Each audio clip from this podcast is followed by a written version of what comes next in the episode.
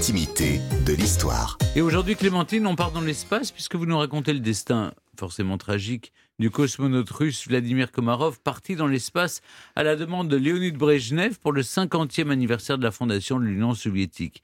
Et qui est resté. Mais il y est resté, mais il le savait avant oui, de partir. Oui, oui, oh, ben, c'est une histoire terrible. hein.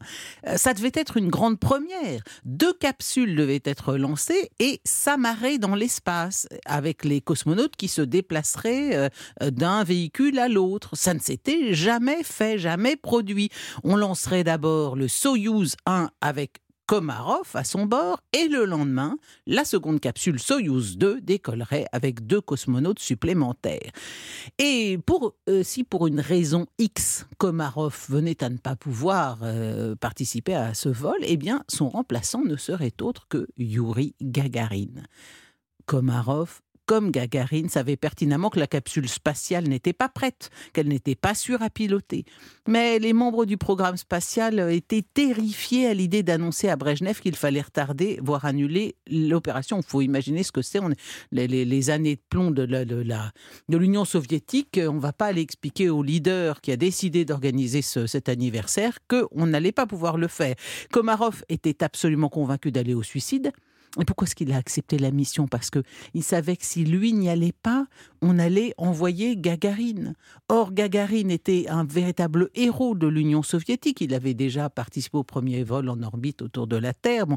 Et non seulement ça, c'était un héros, mais en plus, c'était l'un de ses meilleurs amis. Leurs deux familles étaient très proches. Ils se voyaient très souvent. Ils allaient notamment chasser, pêcher ensemble. Alors, Gagarine, qui lui-même est traumatisé à l'idée de, de laisser son ami partir dans cette mission suicide, rédige un mémento de 10 pages pour expliquer à Brejnev qu'il faut rep- reporter cette mission. Alors, il fait passer son mémento à, l'un de ses copains du KGB, mais le document n'a jamais été transmis à Brejnev. Dans les semaines qui ont précédé le lancement, les techniciens qui ont inspecté le Soyouz 1 ont trouvé 203 problèmes structurels qui ne vont pas tarder à à faire parler d'eux. Huit minutes après le, le décollage, Vladimir Komarov est en orbite. Et très vite, les ennuis commencent. L'un des panneaux solaires du Soyouz n'a pas réussi à se déployer, privant l'engin d'électricité et obscurcissant certains équipements de navigation. Puis il est impossible de changer l'orbite du vaisseau qui commence à tourner autour de son axe.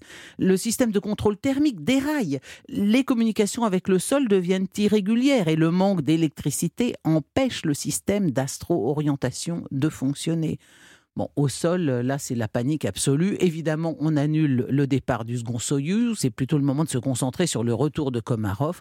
Le malheureux Komarov, pendant cinq heures, il va essayer d'orienter le module Soyouz. Il, y parvient d'ailleurs, il parvient à aligner le vaisseau spatial et à, à tirer lui-même les rétrofusées.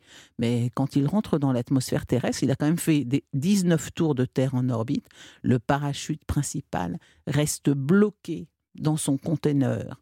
Donc le 24 avril 1967 à 7 heures du matin, Soyouz 1 s'écrase à très grande vitesse dans la steppe d'Orenberg.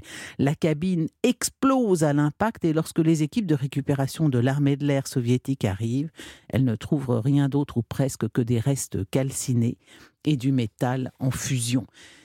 Dernier rebondissement tragique, morbide de cette tragédie.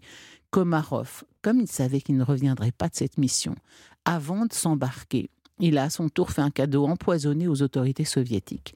Il a fait la demande solennelle, s'il mourait, d'être exposé cercueil ouvert, comme le veut la tradition. Il voulait que ses supérieurs, qu'il avait envoyés à la mort, soient obligés de regarder en face ce qu'ils avaient fait. Et donc, lors de ses funérailles d'État à Moscou, son cercueil est resté ouvert et des officiers sidérés contemplent ses restes calcinés. C'est une image terrifiante qu'on trouve sur, euh, sur Internet. C'est extrêmement frappant. Oui, euh, Jean-Luc, je vais vous la montrer. Mm. Euh, ses cendres ont été enterrées dans la nécropole du mur du Kremlin sur la place Rouge. Il a été fait héros de l'Union soviétique à titre posthume. Bon, voilà. Mais enfin, il reste le, le premier mm, homme, le premier homme mort lors d'une mission spatiale, victime de, de, de l'impéricide, de l'incompétence et de la mégalomanie des dirigeants soviétiques. La photo est terrible. C'est On horrible. a hein, l'impression vous qu'il regarde une grosse truffe. Oh, écoutez, Jean-Luc. Pardon. Il y avait un cochon truffier. Faut chercher des truffes.